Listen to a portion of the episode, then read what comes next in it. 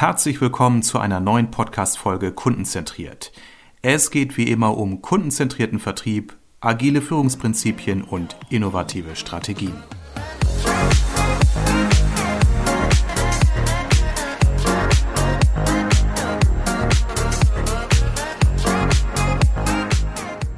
Heute wird es in meinem Podcast sehr wissenschaftlich. Ich habe nämlich hier zu Gast den Professor Sascha Alafi von der Ruhr-Uni in Bochum.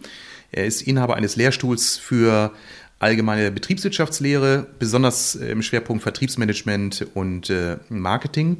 Aber bevor ich selbst viel über Sie erzähle, Herr Alafi, erstmal herzlich willkommen und äh, stellen Sie sich doch gerne nochmal mit Ihren eigenen Worten hier einmal vor. Ja, sehr gerne. Vielen herzlichen Dank für die Einladung. Ich freue mich sehr, bei Ihnen hier zu sein. Ja, Sascha Alavi, ich bin Inhaber des Lehrstuhls für Vertriebsmanagement an der Ruhr-Universität Bochum und auch Teil unseres Sales Management Departments.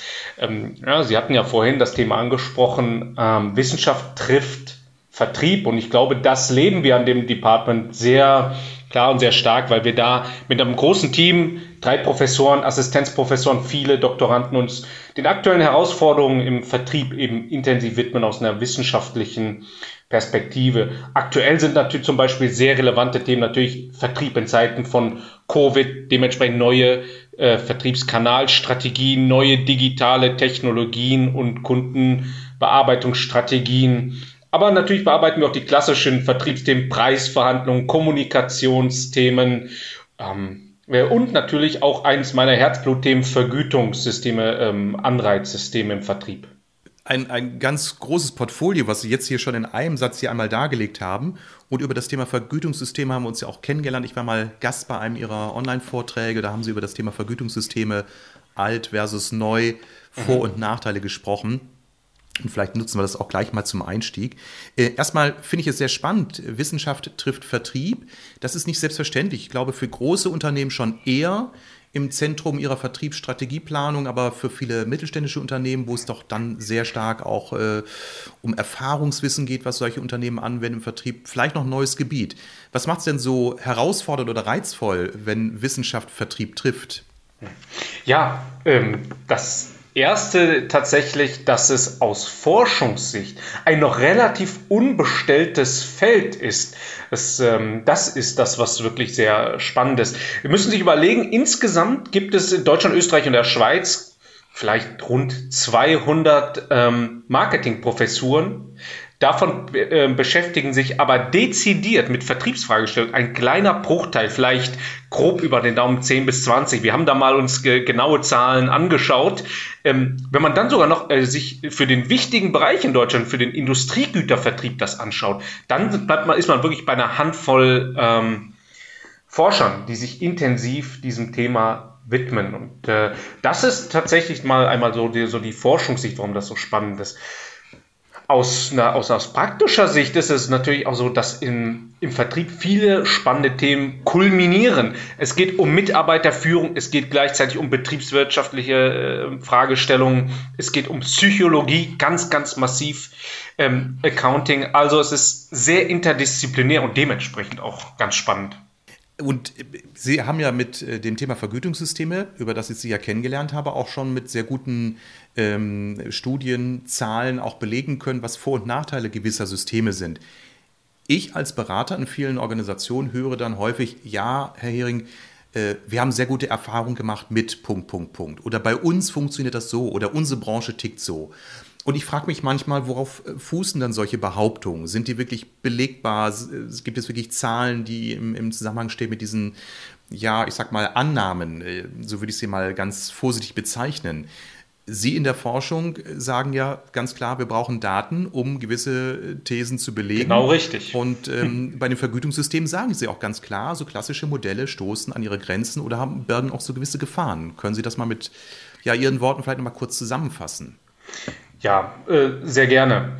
Und zwar haben wir in verschiedenen Studien uns wirklich die Auswirkungen von Anreizsystemen im Vertrieb auf Mitarbeiterproduktivität angeschaut, auch auf verschiedene Facetten der Produktivität, aber auch auf Mitarbeiterstressempfinden und Mitarbeitergesundheit und mentale Gesundheit. Also mal auch wirklich einen breit gefächerten Kanon von verschiedenen Ergebnisgrößen. Was auch schon erwähnenswert ist, weil die vergangene Forschung hat sich eigentlich immer hauptsächlich nur Umsatzentwicklung angeschaut durch die Anreizsysteme, was man ja sagen kann, was auch vielleicht eine etwas ähm, enge Sicht ist auf das Thema. Was wir gesehen haben, ist, dass Anreizsysteme, wenn sie sehr, eine sehr starke ähm, Anreizwirkung haben, das heißt, wenn die Anteile der variablen Mitarbeitervergütung sehr hoch ausgeprägt sind, dann oftmals die Quantität der Leistung erhöhen, vielleicht beispielsweise mehr Umsatz generieren, aber die Qualität der Arbeitsleistung senken. Beispielsweise werden dann vielleicht Kunden weniger intensiv beraten, es wird weniger Zeit in einzelne Kunden investiert. Ähm, oder ähm, letzten Endes vielleicht auch Preise nicht so nachhaltig durchgesetzt, wie sich das Unternehmen wünschen würden.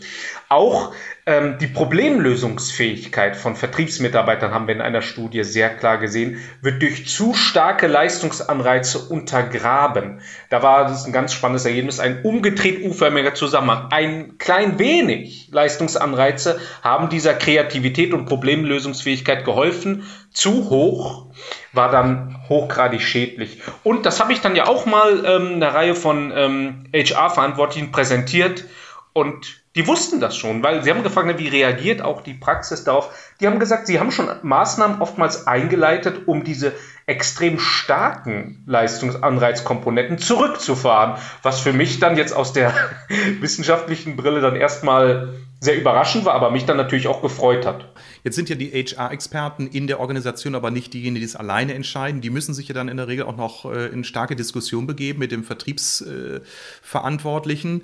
Und ähm, die kommen teilweise ja vielleicht noch häufig aus einer Welt, wo es heißt, Anreizsysteme wie Provisionsmodelle, Incentivierung, Boni sind das, sind die Triebfeder unseres Vertriebs. Damit haben wir auch die letzten Jahre oder Jahrzehnte sehr erfolgreich unser Geschäft entwickelt. Ist das eine etwas, ähm, ja, ich sag mal, verblendete Sicht auf die Realität? Oder haben sich vielleicht auch die Zeiten geändert? Die Zeiten ändern sich sicherlich. Verblendet finde ich einen sehr starken Begriff. Ich glaube, man braucht dann eine sehr differenzierte Sicht auf das Thema. Ähm, auch insbesondere, dass man verschiedene Industrien und Branchen differenziert. In bestimmten Branchen können die klassischen, wie Sie die genannt haben, klassischen Anreizsysteme vielleicht noch ihre Berechtigung und Wirkung haben, aber in vielen Branchen eben auch nicht. Die gesamte deutsche Wirtschaft bewegt sich doch in, das, in Richtung Customer Centricity und, und, Solution Selling, also wirklich mehr Wert den einzelnen Kunden stiften. Und in diesen Branchen muss man die klassischen Modelle, glaube ich, deutlich überdenken, weil sie, wie gesagt, eben die Qualität der Leistung oft untergraben. Aber gerade diese Qualität der Arbeitsleistung, wie gesagt, intensive Kundenberatung, Zeitinvestment in Kunden, ähm, auch Cross-Selling braucht es, um in diesen, in diesen Solution-Selling-Industrien, auch Industrien geprägt durch digitale Transformation, neue digitale Geschäftsmodelle, um darin erfolgreich zu sein. Unabhängig davon, die Zeiten ändern sich. Mentale Gesundheit wird immer wichtiger und unsere Studie hat eben auch gezeigt, dass diese extrem stark ausgeprägten Leistungsanreize die mentale Gesundheit auch untergraben können. Und ich würde mal das vorsichtig formulieren, weil wir dazu noch keine Studien gemacht haben, aber Deswegen ist das eher anekdotisch, was ich sage. Aber ich glaube, die jüngeren Generationen achten auch sehr gut auf gesunde Arbeitsumfelder und nicht mehr, mehr unbedingt nur auf die monetäre Vergütung. Ja, also das höre ich ja auch und habe ja auch schon mehrfach in meinen äh, Podcasts äh, darüber diskutiert, dass eben immer mehr Organisationen sagen, es wird zunehmend schwieriger, Vertriebspositionen zu besetzen, weil der Beruf auch gerade aus Sicht jüngerer Arbeitnehmenden ein Stück weit an Attraktivität verloren hat. Wo man früher noch sagen konnte, der Firmenwagen, Laptop, Firmenhandy plus Provisionsmodell, was für viele doch wirklich ein ganz, ganz hohes Ziel war in der Berufsentwicklung, bedeutet heute eher Projektverantwortung, mm. Mitbestimmung, äh, Customer Centricity wird auch immer häufiger genannt. Ich möchte für die Kunden sinnvolle Leistungen Absolut, ja. ähm, mm. verkaufen oder beraten. Und auch das, dieser ganze Kontext Work-Life-Balance ähm, oder Life-Life-Balance, wie es ja schön neudeutsch heißt, weil ja auch Work ja. ist ja ein Stück meines Lebens, ähm, gehören eben dazu. Und also unter diesem Aspekt Employer Branding, spätestens da sollte man auch eben über das Thema Vergütungssysteme versus eher einem Rollenbild mit attraktiven Mitgestaltungsmöglichkeiten auch mal nachdenken. Ähm, ich ja, erlebe das ich, auch bei vielen meiner Kunden, die eben sagen, ja, wir sind in einer Transformationsphase. Ich habe gerade vor zwei Tagen mit einem, oder vor zwei Tagen stimmt gar nicht, das war das Wochenende, am Freitag mit einem Vertriebsleiter gesprochen, der sagte, ja, wir haben nach wie vor die Herausforderung, dass unser Vertrieb von einem Produktverkauf zu einem Beratungs, zu einer Beraterrolle äh, sich transformieren muss. Unsere Mitarbeiter tun sich schwer, beratungsintensivere, ja. hochwertigere Produkte richtig an der richtigen Stelle zu beraten. Und sie greifen ja. dann eher auf die Schnelldreher zurück, weil sie damit auch natürlich ihre Umsatz in Klammern Provisionsvergütung natürlich dann auch bauen können. Ja, bin ich zu 100% bei Ihnen. Und das ist sicherlich eine Herausforderung. Das heißt, Sie würden nicht pauschal sagen, ich habe es eben auch etwas plump vielleicht formuliert, Unternehmen sollten mal radikal ihre Vergütungsmodelle in Frage stellen, sondern da, wo sie es für sinnvoll erachten. Also was wären so Indikatoren, wo ein Unternehmer sagt, ja, ähm, das sind Anzeichen, wo wir merken sollten, dass unser Vergütungsmodell zumindest mal hinterfragt werden sollte. Tatsächlich, äh, der, wenn das Unternehmen sich auf diesem Weg befindet, den Sie gerade geschrieben, sehr klar beschrieben haben und 100% richtig beschrieben haben, auf diesem Weg des Wandels zu einem Lösungsanbieter mehr Beratung. Das ist der erste Fingerzeig, dass man das Anreizsystem fundamental überdenken sollte, weil, das möchte ich sehr klar sagen, in diesen neuen innovativen Geschäftsmodellen funktionieren die alten ähm, extrem äh, starken Leistungsanreize nicht mehr, die sind sogar schädlich. Ja, wenn man ähm, intensive Beratung, Projektverkauf, Systemverkauf möchte, dann, dann kann man nicht einfach nur äh, extrem, auf extrem starke Leistungsanreize gehen. Ein anderer Fingerzeig, der mir jetzt gerade einfallen würde, ist natürlich auch Fluktuation. Wenn die Fluktuation viel zu hoch ist, dann sollte man auch überlegen, ob das eben auch ähm, im Zusammenhang mit dem Leistungs, äh, mit den Leistungsanreizen stehen kann. Oft gehen die ja Hand, diese Themen Hand in Hand. Ja, äh, Thema Fluktuation. Äh, viele Unternehmen ähm, kennen ihre Quoten, äh, aber auch wiederum etliche Unternehmen gar nicht mal. Also es wäre ja erstmal ein HR-Thema, das zu erheben. Und ähm, das in Vergleichsgrößen zu bringen. Also womit vergleichen wir äh, unsere Fluktuation, um dann auch äh, zu erkennen, sind wir da im, im Mittelwert oder sind wir schon darüber? Also ich, ich, ich merke, dass viele Unternehmen die Bezugsgrößen gar nicht haben. Im Bundesdurchschnitt meiner Branche liegen wir 2% drüber darunter. Ja, das ist dann wirklich problematisch. Äh, diese Vergleichsgrößen bräuchte es natürlich. Und ähm, da müsste man tatsächlich dann die, die Recherchetätigkeit einfach durchführen. Da kann ich jetzt auch nicht mehr dazu sagen. Ja, gut, das ist, das ist die Hausaufgabe des Unternehmers oder der Unternehmerin. Sie sagten eben was Wichtiges, Customer Centricity bekommt ja immer mehr an Bedeutung. Also auf jeder Management-Tagung, auf jeder Vertriebstagung wird mhm. dieses Wort mindestens einmal in irgendeinem Vortrag oder äh, ähm, einer Veranstaltung benannt. Customer Centricity ist ja auch ein Thema Ihrerseits. Wo sehen Sie ich sag mal, die wichtigsten Herausforderungen für Organisationen in diesem Kontext? Weil es ist ja offensichtlich der Weg weg vom reinen Produktverkauf. Oder wie sehen Sie das aus wissenschaftlicher Betrachtung? Es ist mehr als nur die Abkehr vom reinen Produktverkauf. Es ist ein Teil, aber nicht alles. Letzten Endes ähm, kann man ja auch nur äh, Standalone-Produkte verkaufen, aber kann den Kunden absolut in das Zentrum äh, der gesamten Organisation stellen. Das geht ja auch für einen reinen Produktverkauf.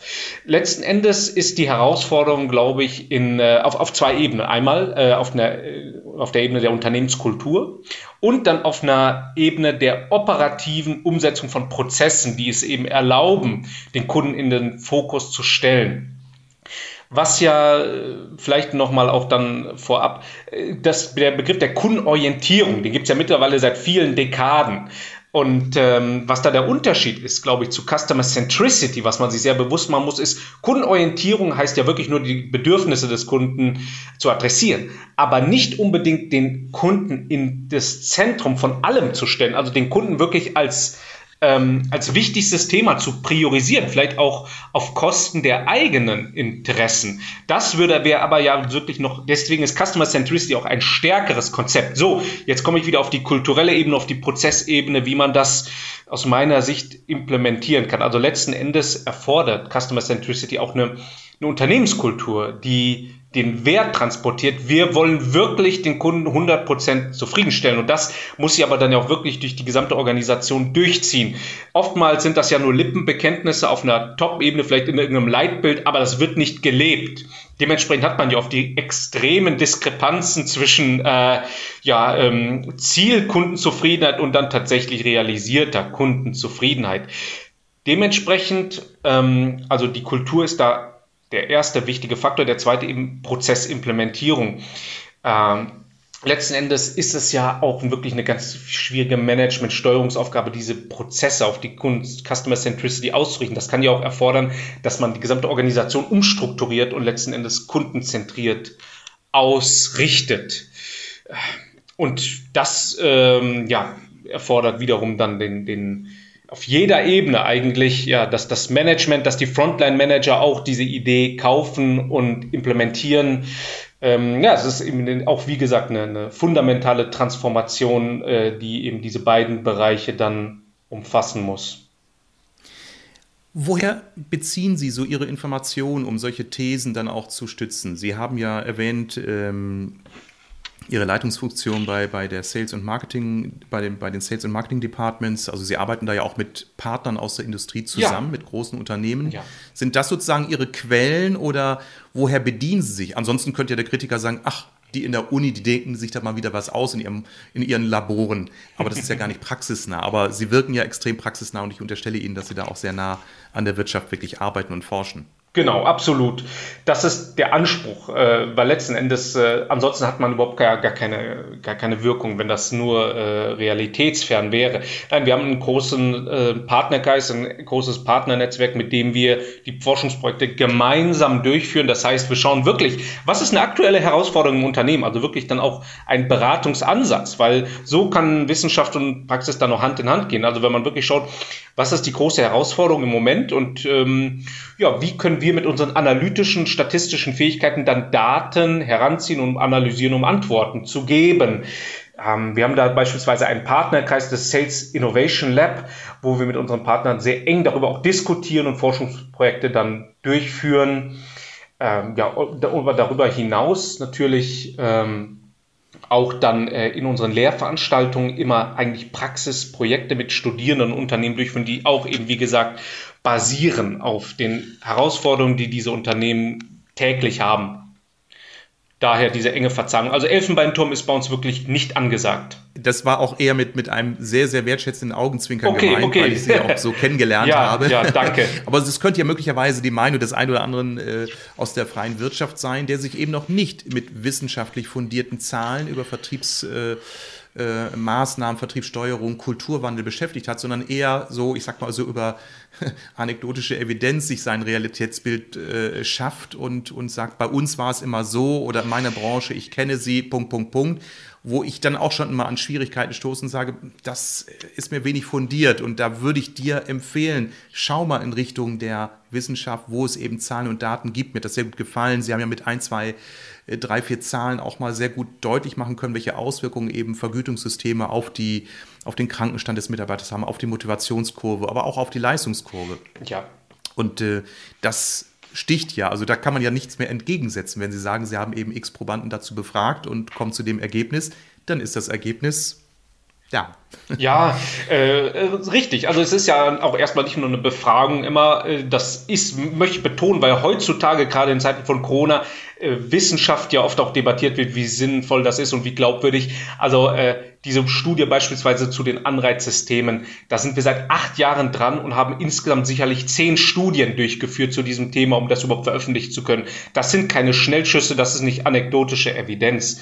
Ne, das heißt, da steht wirklich dann ein sehr, sehr langer Prozess dahinter, der sehr aufwendig ist, damit wir überhaupt diese Schlussfolgerungen treffen können.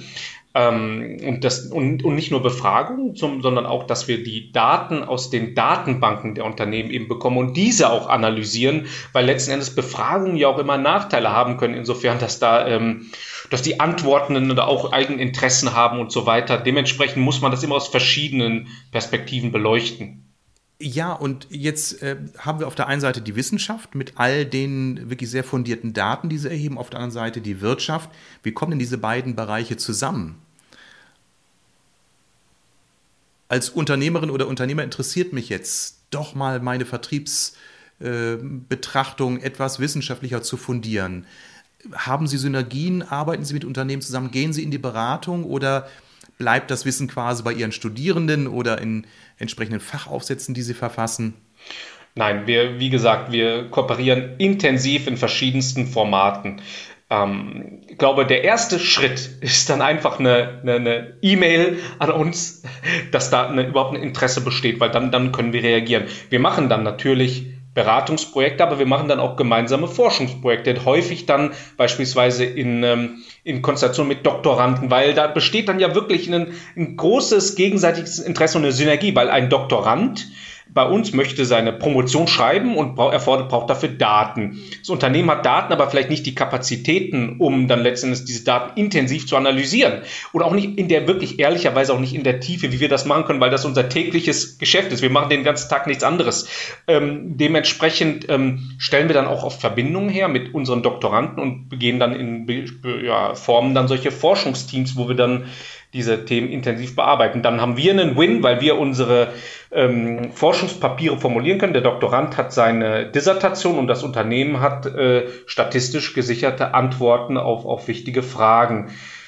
Und dann haben wir unsere Partnernetzwerke, eben, wo wir auch dann mit den Unternehmen zusammenarbeiten. Wie gesagt, das Sales Innovation Lab zum Beispiel. Also das klingt wirklich nach einer echten ähm, Win-Win-Situation für beide Seiten oder für alle Seiten. Ähm, was mir eben mal durch den Kopf ging, Ihre jungen Studierenden, wie reagieren die denn auf Ihre, ja, es sind ja keine Hypothesen, Sie untermauern sie ja, also es sind ja Fakten, die Sie schaffen.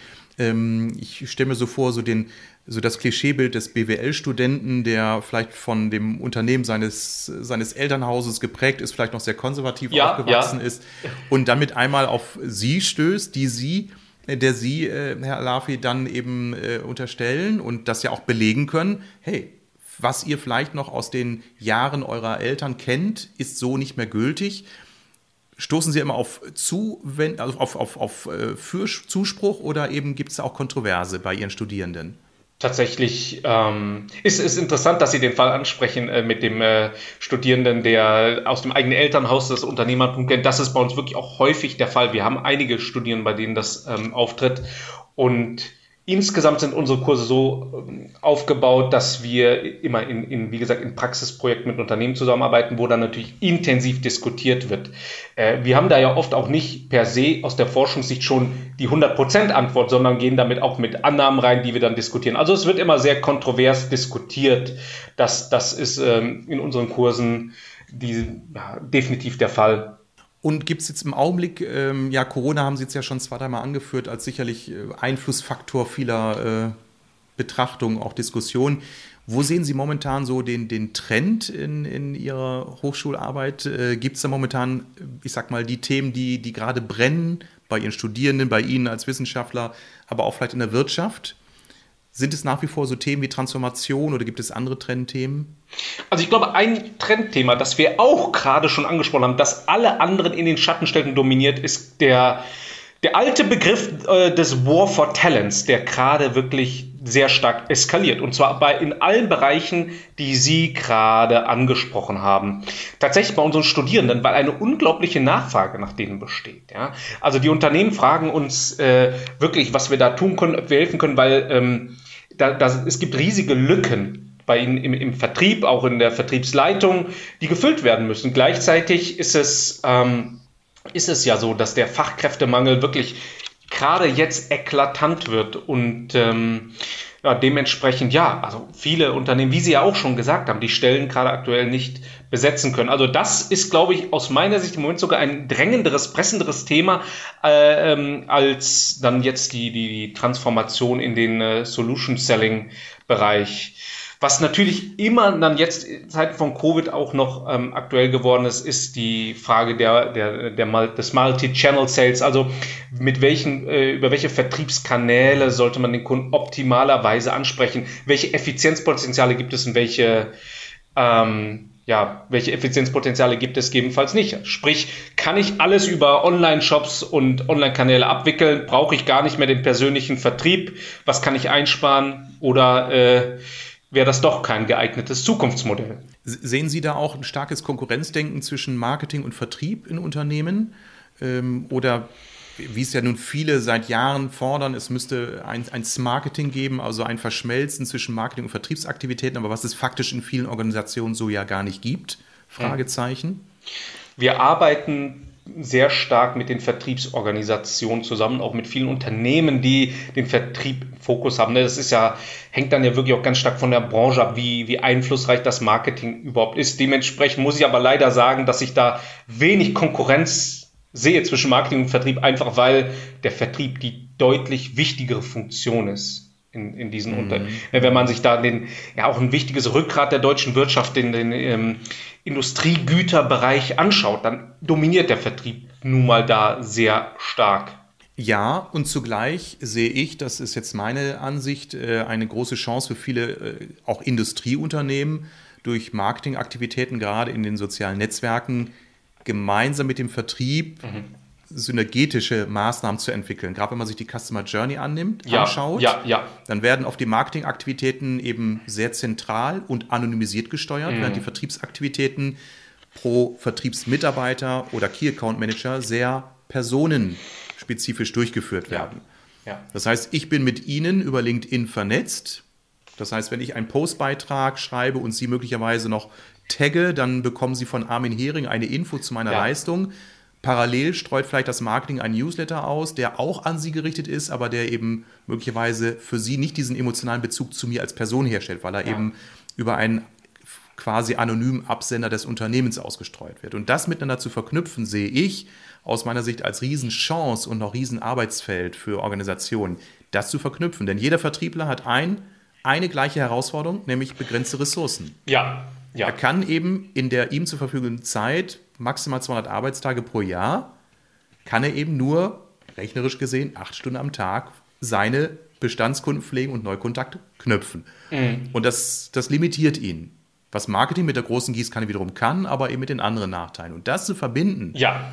das halte ich für sinnvoll. Aber da sehe ich eben momentan in Organisationen, gerade im so im größeren Mittelstand, mhm. noch nicht so viele wirklich synergetische Strategien da. Also mhm. da wird zwar einiges versucht, ja. aber der richtige Change ist da bei vielen meines Erachtens noch nicht, noch nicht durchgeführt worden.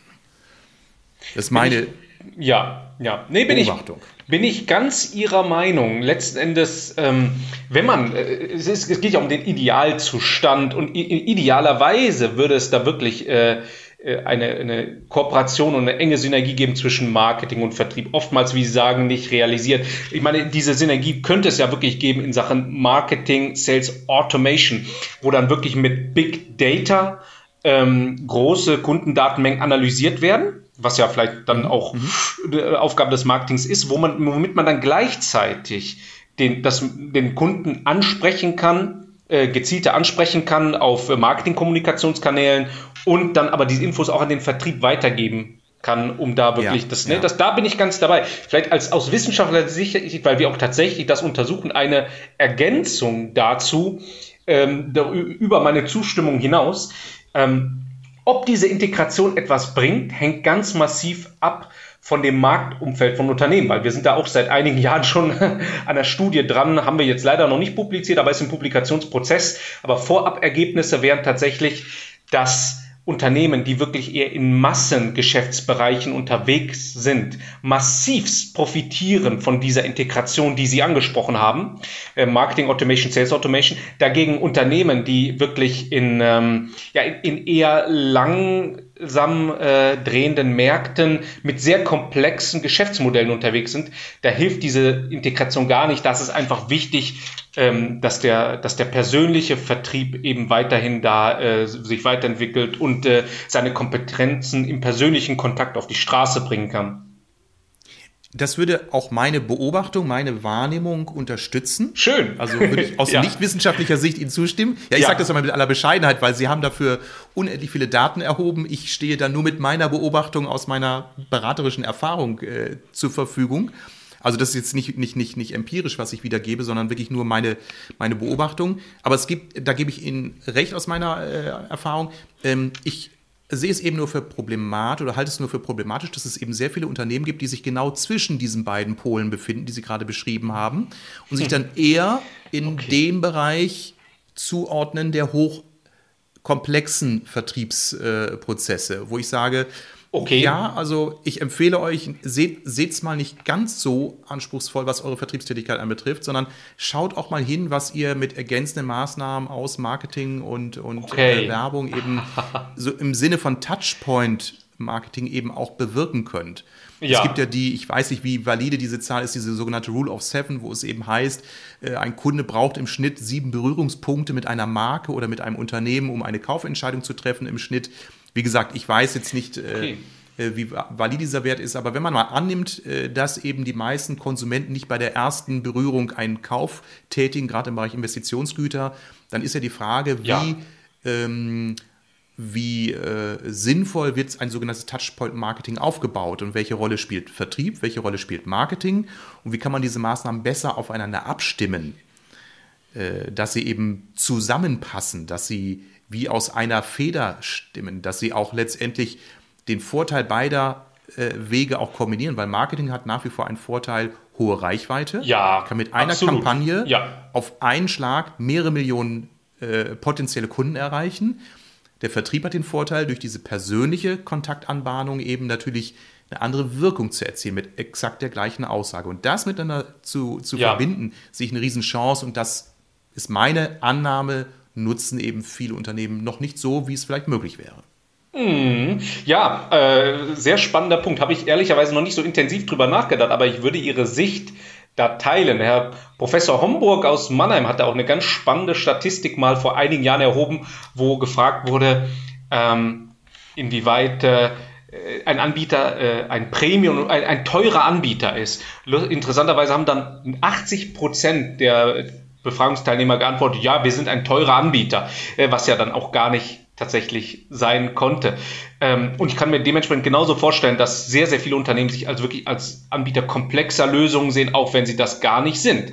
Und dementsprechend wirklich, ja, auch ein großes Optimierungspotenzial bestehen würde durch diese Automatisierungslösungen, die Sie angesprochen haben. Aber dann stellt sich ja, glaube ich, wenn dieses Optimierungspotenzial vorhanden ist, stellt sich die Frage, wie kann man es realisieren? Da haben wir uns intensiv mit beschäftigt in den letzten Jahren, in den letzten Monaten auch gerade noch mal intensiver, weil es ja gerade eine ganz aktuelle Fragestellung ist.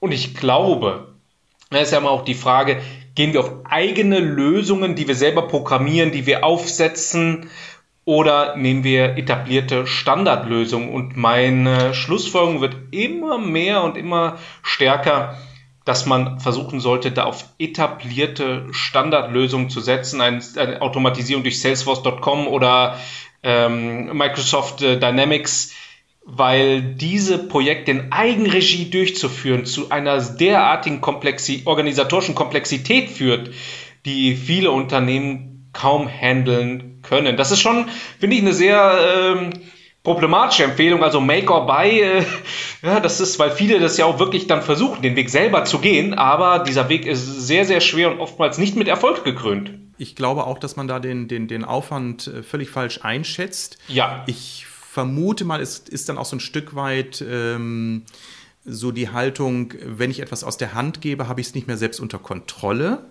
in vollem Maße. Und ich, es ist ja auch ein Stück weit Eingeständnis, dass wir offensichtlich den Vertrieb nicht ohne fremde Hilfe in der Perfektion mhm. hinbekommen. Ja. Äh, höre ich manchmal so zwischen den Tönen heraus. Und ähm, mhm. auf der anderen Seite wiederum finde ich es ja enorm spannend, was man über äh, gewisse Automatisierungsprozesse, über Targeting und, und andere Lösungswege eben erreichen kann. Und ich sage Ihnen mal, äh, Herr Lafi, ich gebe doch gerne Geld aus, wenn ich dadurch qualifizierte Leads bekomme, die ich dann in meinem Vertrieb den Mitarbeitern zuspielen kann, die dann mit ihrer persönlichen Art Kundenbeziehungen aufzubauen, zu entwickeln, äh, zu präsentieren, dann, ich sag mal, sehr viel schneller in einen, einen Sales-Funnel äh, kommen ja. oder in einen Sales-Cycle kommen, der dann auch eher zu einem Abschluss wird, mit einer höheren Abschlusswahrscheinlichkeit mhm. auch äh, aufwartet. Das äh, fände ich doch cool, statt immer wieder diese glauben gar nicht, wie viele Unternehmen immer noch mit diesen berühmten alten Listen herumlaufen. Natürlich. Motto, die C-Kunden ja. müssen wir mal wieder ja. ansprechen. Ja, ja. Huh, ja. Da, äh, absolut. Äh, die Beobachtung habe ich auch gemacht. Äh, nicht nur mit den Listen, sondern auch, dass es, und das hat mich wirklich, ich sag mal wirklich umgehauen, dass man auch Überzeugungsarbeit leisten muss, dass ein CRM-System, ich rede noch gar nicht von Smart CRM-System mit AI und Machine Learning, sondern dass selbst Standard-CRM-Systeme einen Nutzen dafür können, dass man da noch beim Managern Überzeugungsarbeit leisten muss, das ist jetzt dann wirklich aus einer wissenschaftlichen Brille sehr absurd, weil das schon seit 30 Jahren erforscht wird und seit 30 Jahren absolut eindeutig ist, dass das ähm, wirklich die Produktivität steigert und sichert. Also letzten Endes, aber gut, man sieht ja letzten Endes tatsächlich auch heutzutage, dass nicht jeder immer unbedingt der Wissenschaft glaubt. Das ist dann auch so ein bisschen eine Überzeugungssache. Aber dass man da noch Überzeugungsarbeit leisten muss, hat mich sehr überrascht.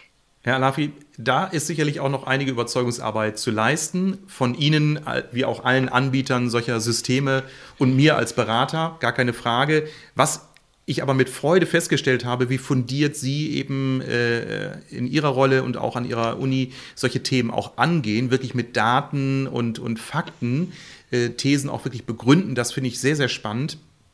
Leider sind wir wie immer am Ende unserer Zeit oder schon wieder leicht drüber.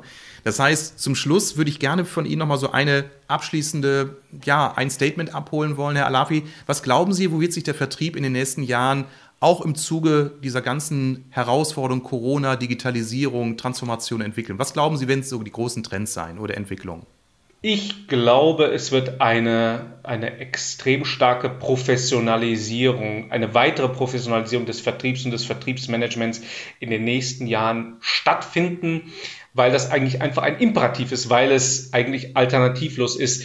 Dementsprechend, denn ähm, durch die neuen Datenverfügbarkeiten sind die Unternehmen, die dann ja eigentlich intelligente Technologielösungen implementieren können, über die wir gerade gesprochen haben, werden einen deutlichen Vorteil haben. Und das wird Nachahmer dann natürlich ähm, erfordern. Das heißt, da wird es einen starken Trend geben in diese Richtung. Und, und die datenbasierten Lösungen, Machine Learning, AI, die dann den Vertrieb stark durchziehen werden, erfordern natürlich dann auch auf allen Ebenen in den Prozessen eine Professionalisierung, Stichwort Pro Process Mining, äh, Stichwort genaues Process Mapping. Dementsprechend denke ich, dass da eine starke Professionalisierung eintreten wird, auch in Bezug auf die Steuerung über die verschiedenen Vertriebskanäle, was ja ein ganz wichtiges Thema ist. Also da wird es ähm, differenzierter werden, aber auch gleichzeitig auch optimierter werden ähm, um da eben noch, noch Potenziale äh, realisieren zu können, eben im persönlichen Kontakt, aber auch im Kleinkundenmanagement über die Online-Kanäle. Das war ein super Statement. Alle Vertriebsleitenden hergehört. Herr Professor Alafi hat hier nochmal zusammengefasst, wohin sich die Welt entwickeln wird im Sales. Ich glaube, äh, ähm, da sehr viel Spannendes gehört zu haben, was sich in den nächsten Jahren abzeichnet, teilweise jetzt schon Realität ist. Von daher vielen Dank für die tollen Einblicke, die Sie uns gegeben haben aus wissenschaftlicher Sicht. Ich fand das ausgesprochen spannend und danke Ihnen erstmal, dass Sie sich die Zeit genommen haben für unsere Hörerinnen und Hörer hier in meinem Podcast. Ganz vielen herzlichen Dank, Herr Henning. Ich habe mich sehr gefreut. Besuchen Sie uns gerne mal bei uns am Department, dann können wir die Diskussion fortsetzen. Dann nehme ich Sie beim Wort, das werde ich in der Tat machen. Sowas dürfen Sie mir gegenüber nicht aussprechen, weil ich nehme Sie wirklich beim Wort. Nein, das äh, war, auch, war, auch, ernst gemeint. ich freue mich. Also, ich freue mich auf unser nächsten Gespräch. Vielen Dank und allen Hörerinnen und Hörern eine spannende Zeit.